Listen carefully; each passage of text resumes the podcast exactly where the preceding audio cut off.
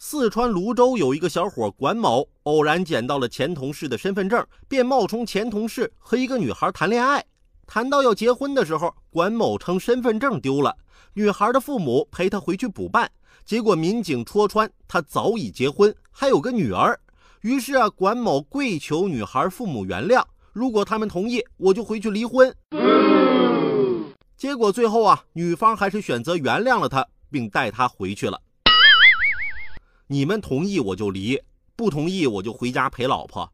没被发现，那我就继续欺骗女友。这边女友，这边老婆，心里美滋滋啊。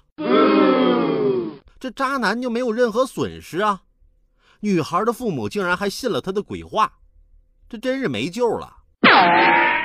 女孩子谈恋爱啊，还是要理智，最起码对这人的人品，那你得好好把把关呢。当然了，也要见一些妹子，虽然要远离渣男，但是能不能不要一直逼问男生当初为什么追自己？男生会不好意思回答的，因为告白了这么多人，就你一个答应了。